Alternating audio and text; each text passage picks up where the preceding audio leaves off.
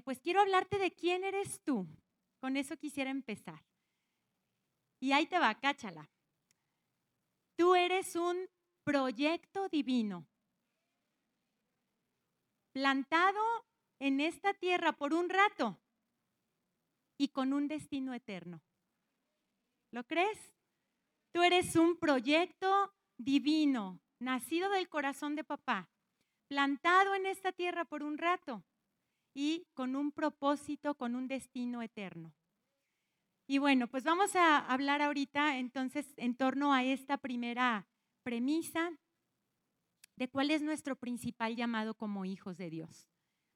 Y fíjate, tu principal llamado es que siempre mantengas la comunicación con el que te creó, con el que te engendró, con tu papá. Ese es tu primer llamado como hijo de Dios.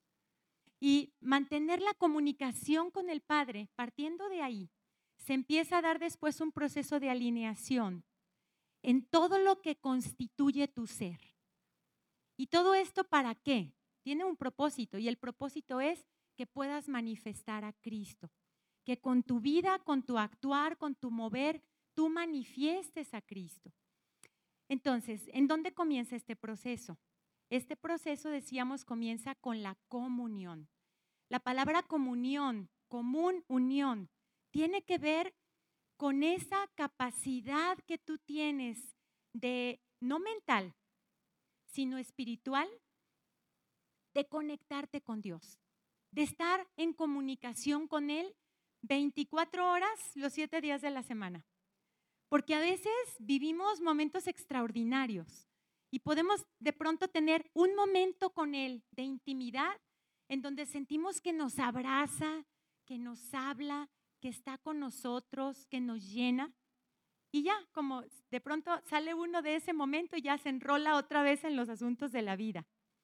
Y entonces comunión es ese llamado que tú tienes a no salirte de esos momentos tan especiales en donde pareciera ser que hay una persona, no pareciera porque la hay, una persona hablándote todo el día y diciéndote, dile esto, no le digas esto haz esto, no hagas esto otro.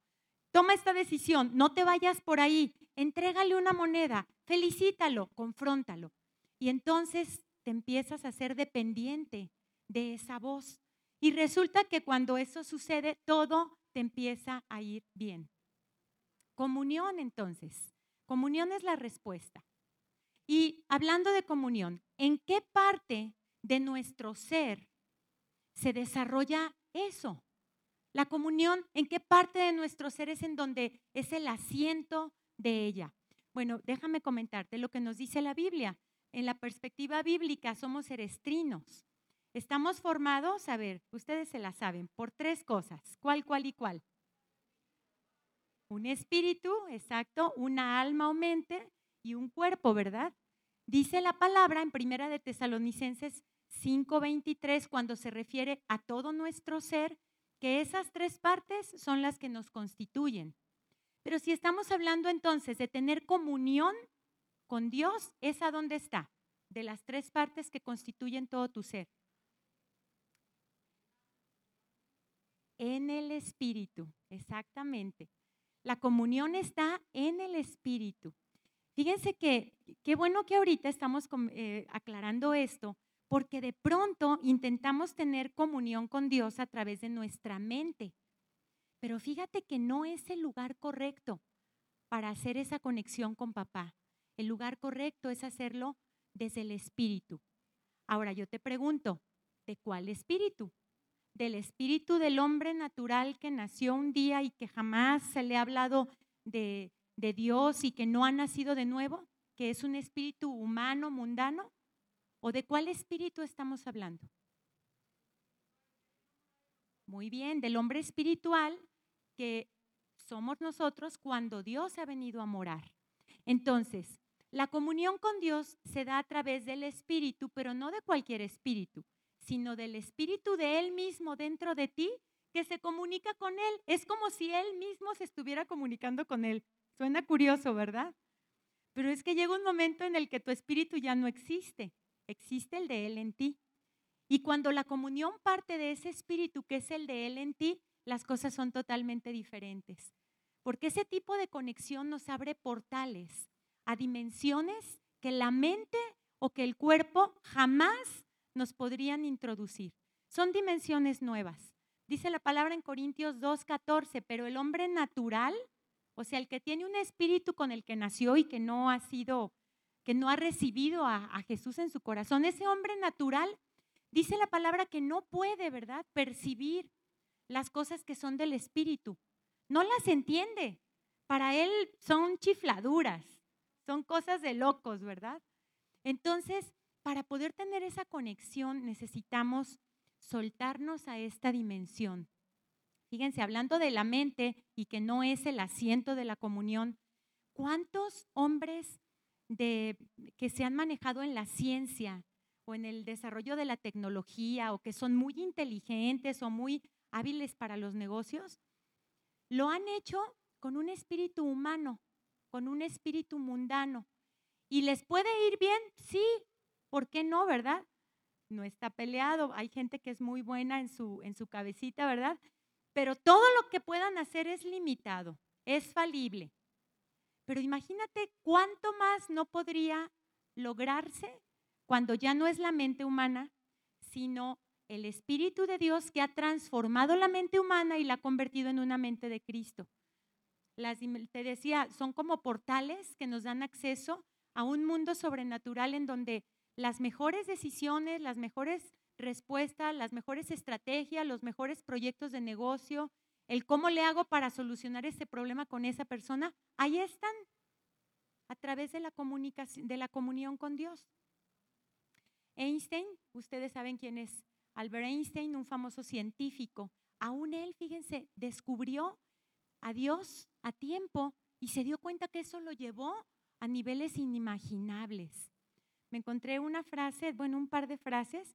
Fíjense, la primera dice, hay dos maneras de vivir una vida. La primera es pensar que nada es un milagro. La segunda es pensar que todo es un milagro. De lo que estoy seguro es que Dios existe.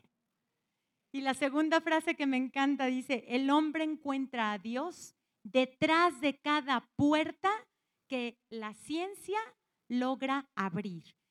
Sea, fíjense nada más como un hombre como él que descubrió tantas cosas, la teoría de la relatividad, eh, desafió las leyes del tiempo y del espacio, todo esto lo logró porque él sabía que el que le inspiraba para conocer esas verdades profundas no era su mente racional, natural, era la mente de Dios, porque él, él tenía, yo estoy segura de que Einstein tenía el Espíritu de Dios.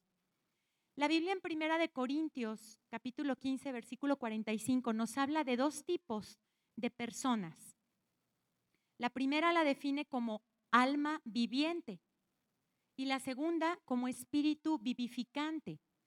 ¿A qué se refieren estas dos naturalezas? Bueno, mira, la de alma viviente la está refiriendo a ese hombre que es alma, mente, anda vivo, ¿verdad? Caminando por ahí, pero se maneja con su razón, con su decisión, con su emoción, pero no está bajo el gobierno del Espíritu de Dios.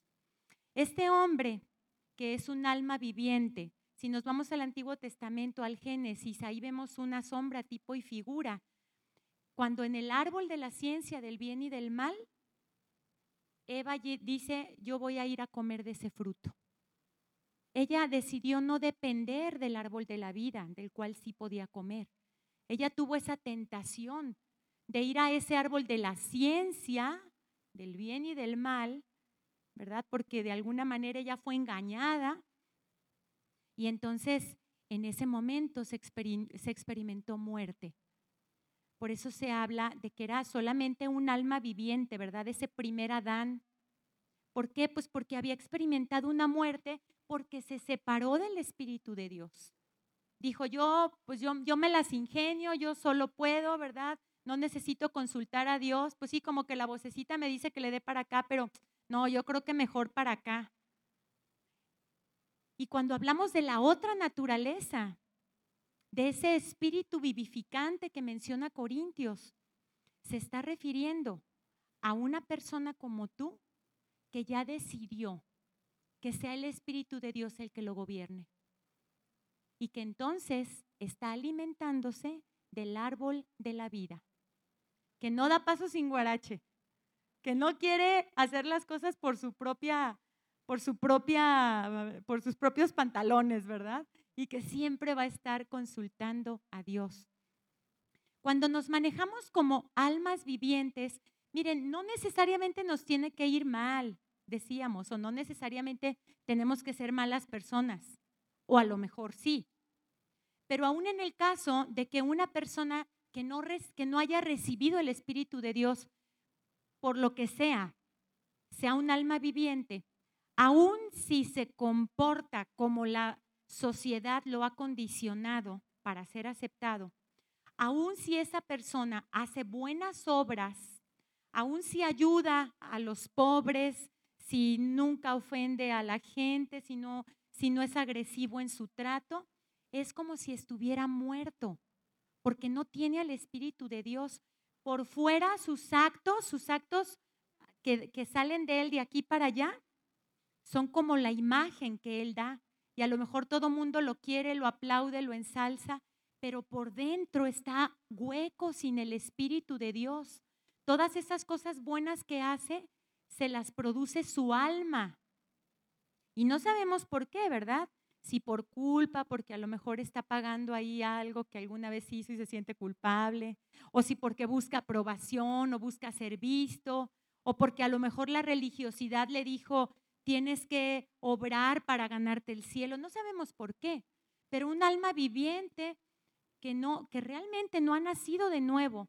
Es como en la mañana yo les ponía el ejemplo, es como un carro de carreras que por fuera tú lo ves con una carrocería impecable, un carro de millones de, de dólares, con una supercomputadora integrada que puede lograr que ese carro haga lo que quiera y se maneje casi, casi solo y, y de verdad que sea un carro súper inteligente, pero con un motor de dos cilindros.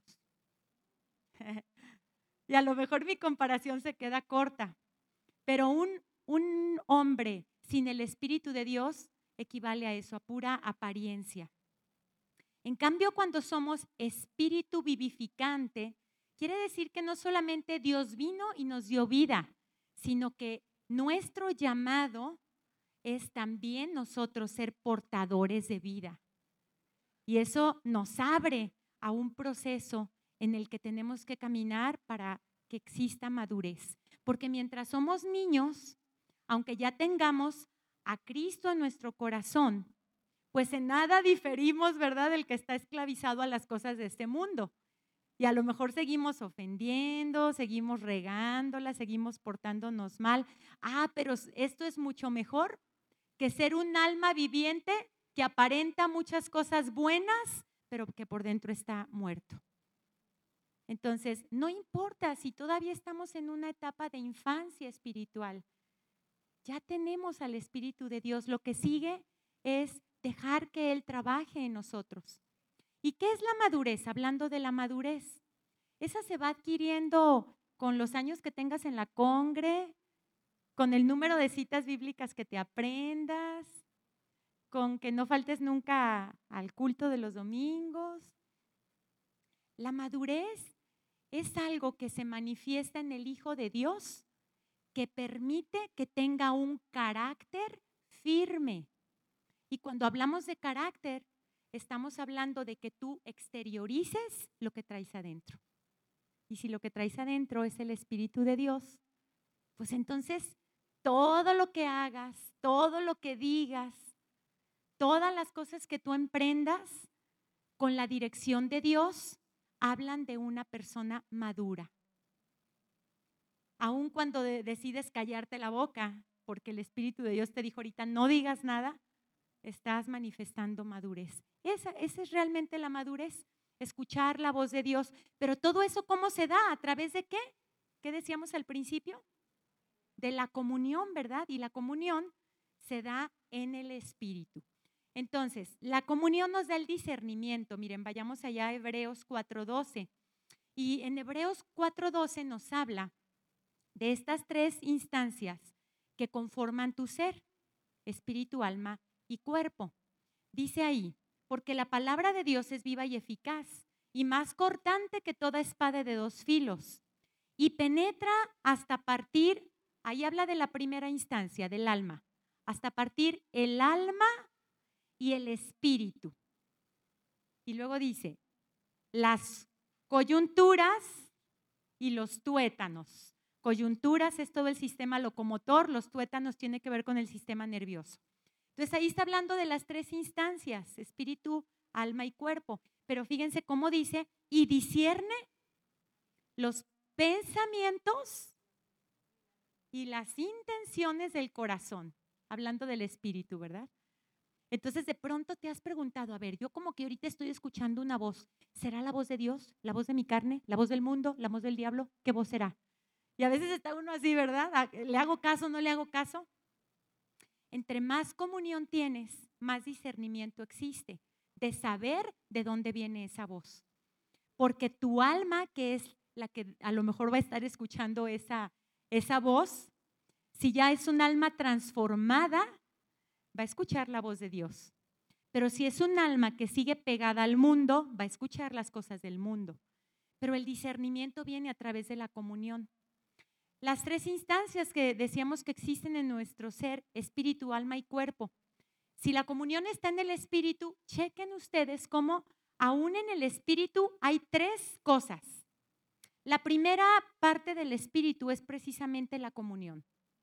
La segunda es la intuición.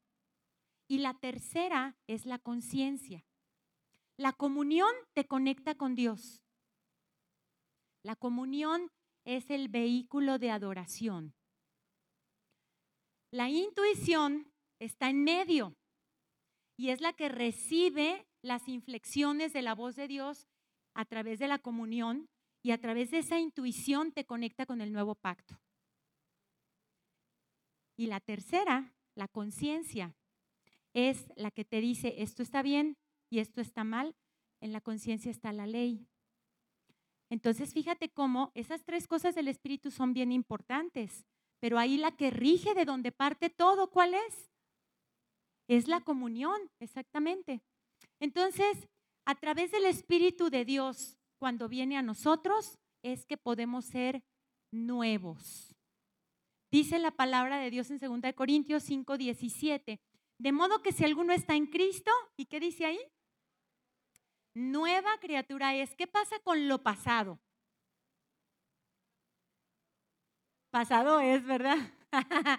Las cosas viejas pasaron.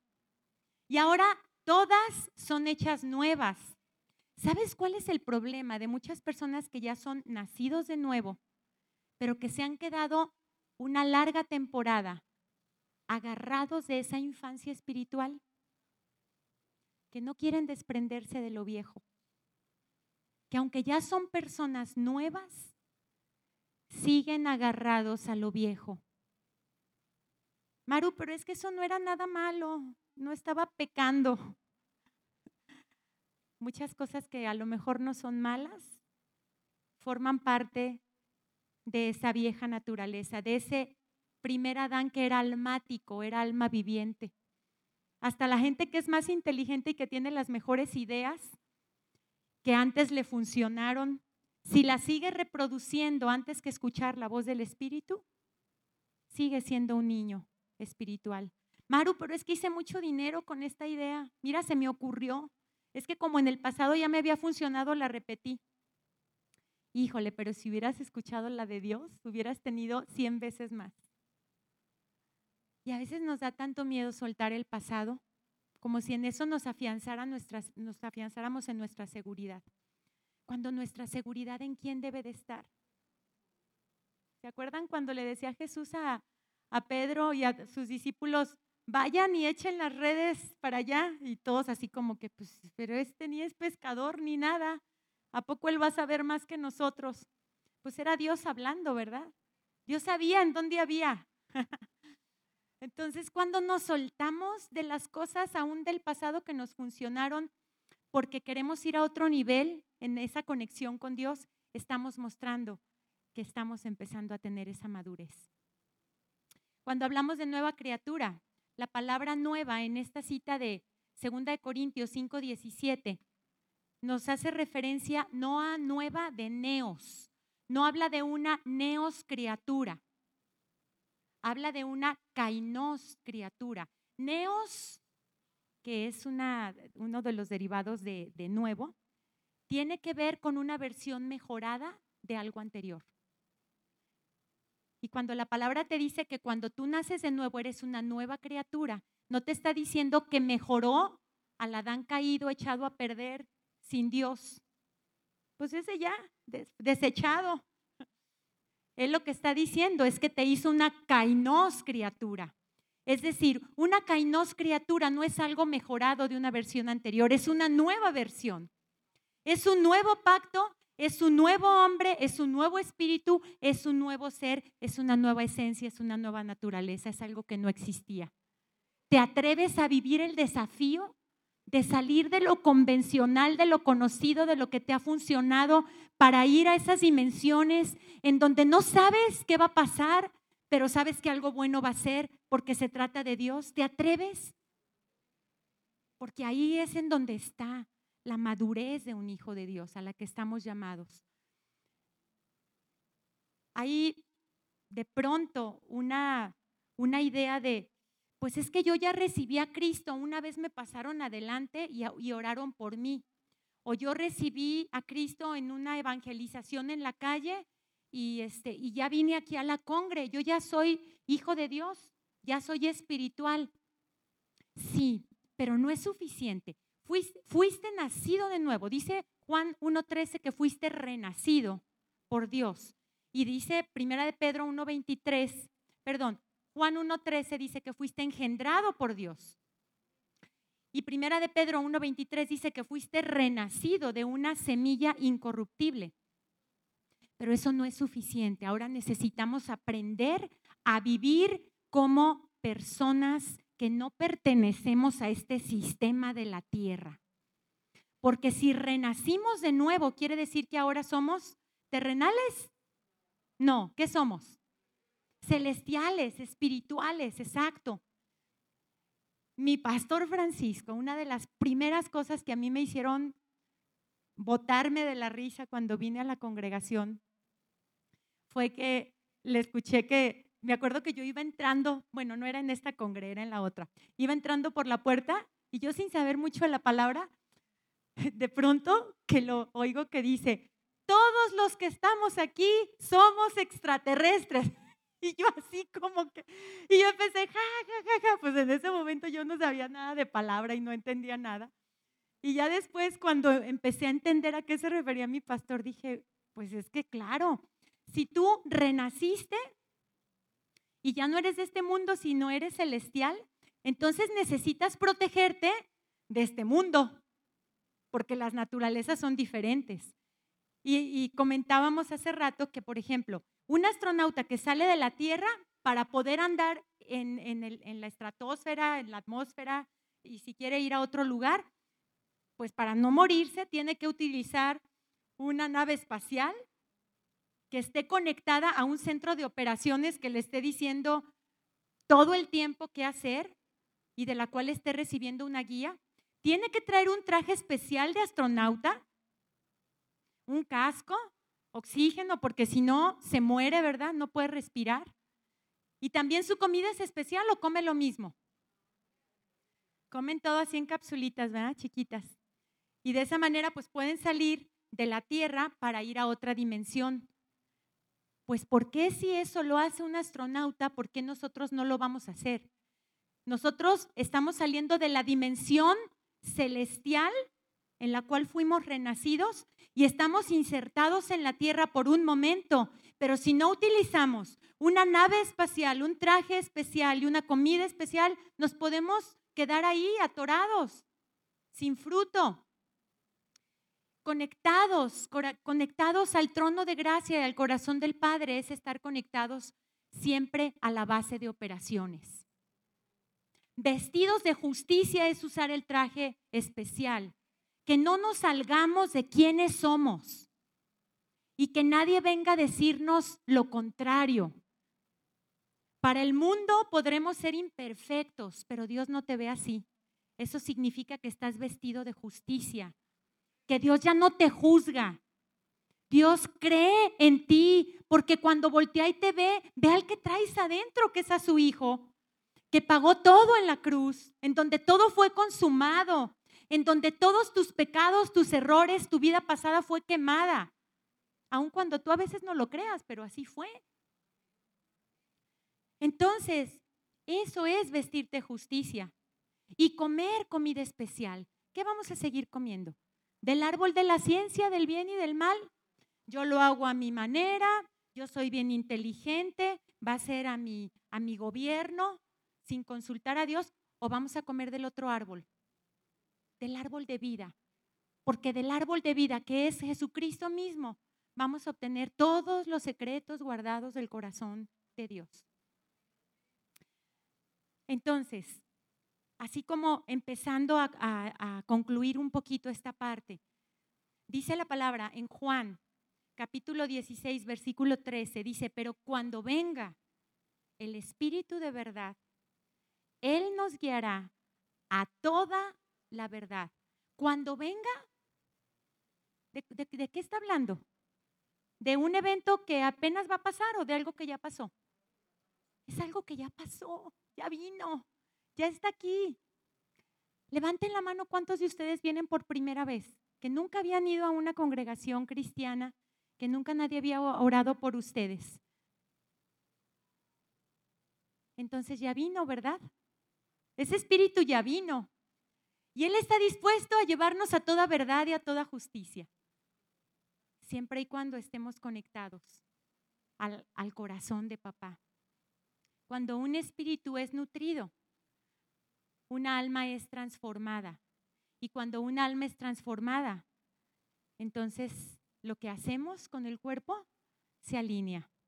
Fíjense, el alma, hagan de cuenta que está el espíritu, el alma y el cuerpo. Vamos a volver otra vez al ejemplo del carro, ¿verdad? Imagínate el carro, eh, eh, decíamos que la carrocería, que todo lo que se ve por fuera, eso fuera el cuerpo es la apariencia. No es tan importante. De hecho, Jesús, como les decía a los que eran conocedores de la ley, pero no tenían al Espíritu de Dios, ¿cómo les llamaba? Sepulcros blanqueados, ¿verdad? Eran mentales, su mente estaba llena de escritura, pero su espíritu no había reconocido al Dios verdadero ni al Hijo de Dios. Bueno, entonces, volviendo al carro, hágase cuenta que la carrocería fuera el cuerpo. Haz de cuenta que el espíritu sería el motor. Y un motor que no existe en esta tierra, que no ha sido creado, ni siquiera un motor V8 de, con un chorro de cavidades podría ser tan poderoso como el motor que nos da el Espíritu de Dios. Y la mente, pues haz de cuenta que es la computadora del carro, ¿verdad? Donde se programa toda la información. Esa computadora, si es la mente, se puede inclinar hacia el carro, hacia la carrocería, es decir, hacia la carne, hacia el cuerpo, y escuchar con ello la voz del mundo, las modas, es la presión social, ya sea para bien o para mal, pero esa alma o mente puede estar recibiendo instrucciones directamente del Espíritu. Madurez es que esa alma deje de escuchar a la voz de afuera y que empiece a escuchar a la voz de adentro, es decir, a la del Espíritu de Dios. Maru, pero es que todavía no tengo mis sentidos bien discernidos. Toma tiempo. Es un proceso de madurez. Es un proceso de madurez, pero vale la pena. Vale la pena y la consecuencia es que se va a manifestar a Cristo a través de todo lo que tú haces, porque espíritu, alma y cuerpo van a empezarse alinear. Entonces, concluyendo, Jesús tuvo una misión cuando vino a este mundo. Su misión era llenarlo todo en todo y después regresar al Padre para impartirse en ti y en mí. Él le dijo a los discípulos, no hay bronca, me voy a ir, pero pues ¿cuál problema? Les voy a dejar un consolador.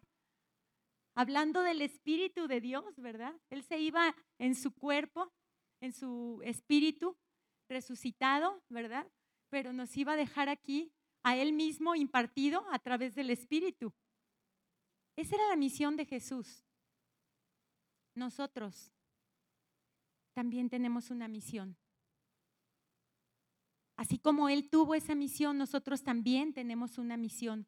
Nosotros estamos aquí con un propósito y es poder mostrarlo a Él, que seamos un reflejo de su gloria, que después de un tiempo de estar plantados en esta tierra, regresemos a la casa del Padre perfectos.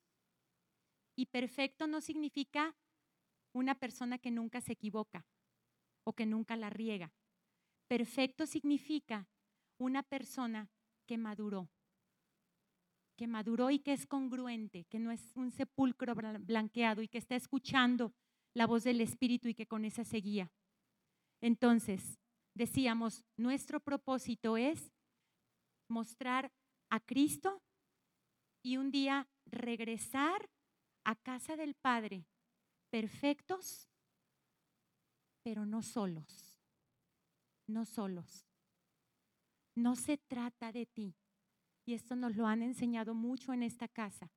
Se trata de tus generaciones.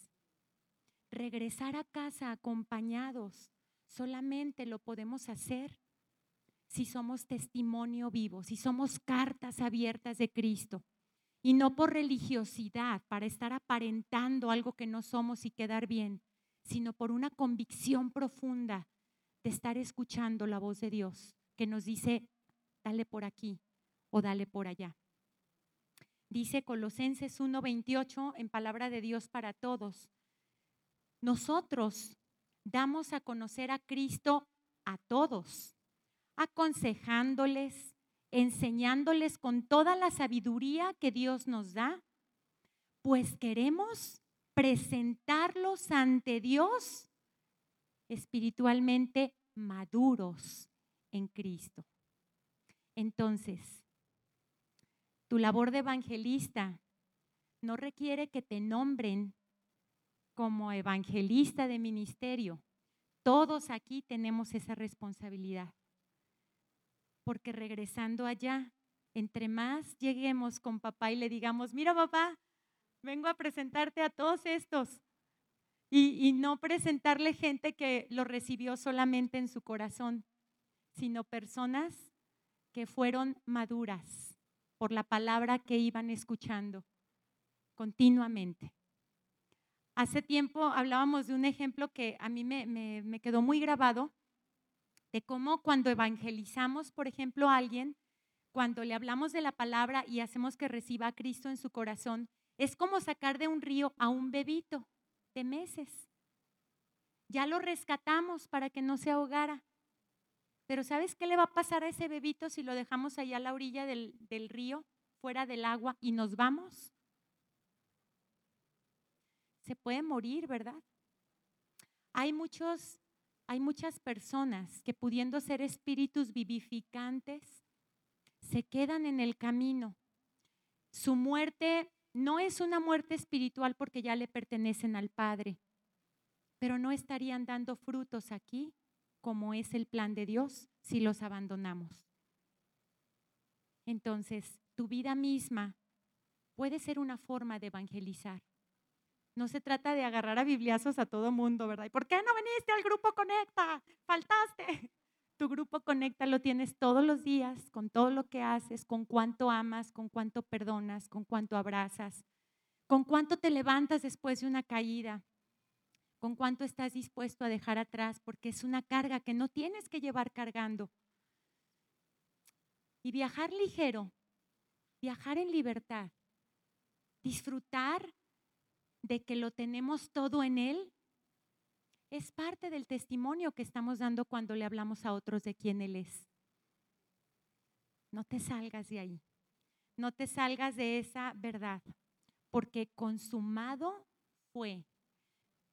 En la mañana, en la alabanza, yo alcancé a escuchar algo que me cimbró mucho. Decía, decía Asael, los problemas que podamos tener están en esta tierra. Lo bueno es que nosotros ya no, pertenecemos aquí. Pertenecemos a otro reino. Quiere decir que entonces cualquier cosa que se pueda presentar es pecata minuta. En la mañana yo comenté que en la semana había tenido un percance. No dije de qué se trataba. Hasta ahorita nadie de mi familia, de mis amigos, de mis hermanos, de ustedes saben exactamente lo que pasó, ni lo pienso hablar, porque es darle gloria al diablo. Lo único que sé que pasó es que cualquier cosa que haya ocurrido es algo que tenía que quedar atrás, porque mi llamado es seguirme extendiendo hacia adelante. Y cada vez que llegue algo que te quiera afrontar o enfrentar, te quiera robar, te quiera destruir, te quiera matar, delante de ti cae.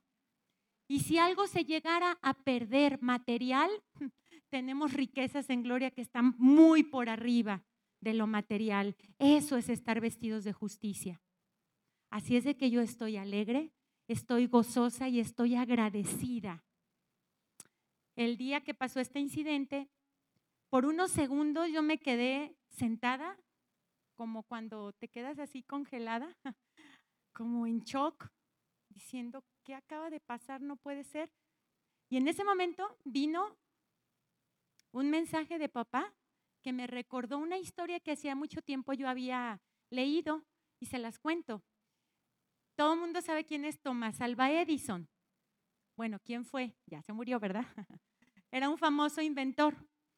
Este hombre hizo un montón de, inventos, de cosas. Entre ellos, de ahí viene la electricidad actual, la bombilla eléctrica y, bueno, muchísimos inventos. Durante años, Edison había estado invirtiendo toda su fortuna en muchos proyectos de investigación y él tenía una fábrica que era un como laboratorio experimental en donde él tenía todos esos inventos y papeles, información y después de muchos años de, que de ahí había salido pues dinero, ¿verdad? Por inventos, una noche hubo una explosión, hubo una combustión que hizo una explosión espontánea y el laboratorio ardió en llamas. Y todo, todo, todo se quemó. Todo se perdió.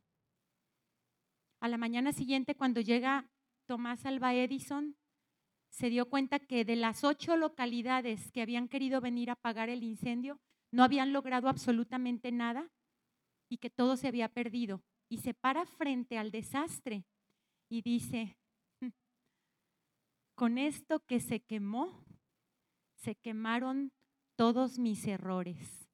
Gracias a Dios puedo empezar de nuevo. A las tres semanas ya había inventado el fonógrafo eléctrico, por ejemplo. Y ese año fue el año más exitoso que él tuvo, porque él estaba confiando en el proveedor de cosas que nunca se van a quemar y porque están aquí, y porque están acá, porque están acá y porque provienen de una fuente inagotable. Ese año ganó diez veces más que la riqueza que él había logrado hacer en muchísimos años de estar lanzando proyectos al mercado. Gracias a Dios, nuestro pasado se quemó. No lo traigas a conciencia. Si tú ya naciste de nuevo, las cosas viejas de verdad pasaron. Yo te quiero pedir que cierres tus ojos en este momento y que empieces a dejar que el Espíritu Santo te ministre y te muestre cuáles, cuáles son esas cosas que tú tienes que dejar atrás para dar paso a lo nuevo. Tal vez son hábitos, tal vez son formas de pensar, tal vez son cosas que tú te habías creído que así eras tú en tu carácter y que tú creías que eso ya no iba a ser ya no se iba a poder modificar porque pues así naciste. Todo eso es parte de lo que Dios quiere que forme una ruina en tu vida para empezar a levantar lo nuevo. Tu espíritu ya es nuevo, pero ahora sigue, que tu mente siga siendo renovada y finalmente el fruto se va a manifestar. No le llores a lo de atrás. Extiéndete a lo que sigue por delante. No tengas miedo pensando en que eso no es seguro porque no hay evidencia de que vaya a funcionar. Si estás conectado con la fuente, Él es el que se encarga, Él es el que lo prospera, Él es el que lo sostiene. No cuentes los pesos y los centavos. No veas las estadísticas, no veas las evidencias. No dejes que tu ojo natural meta cosas a tu entendimiento que te distraigan. No dejes que tu oído natural meta cosas a tu corazón que te desconecten. Sigue confiando, porque aún tus sentidos naturales se alinean en este momento a tus sentidos espirituales, producto de la comunión con papá. En el nombre de Jesús. Amén.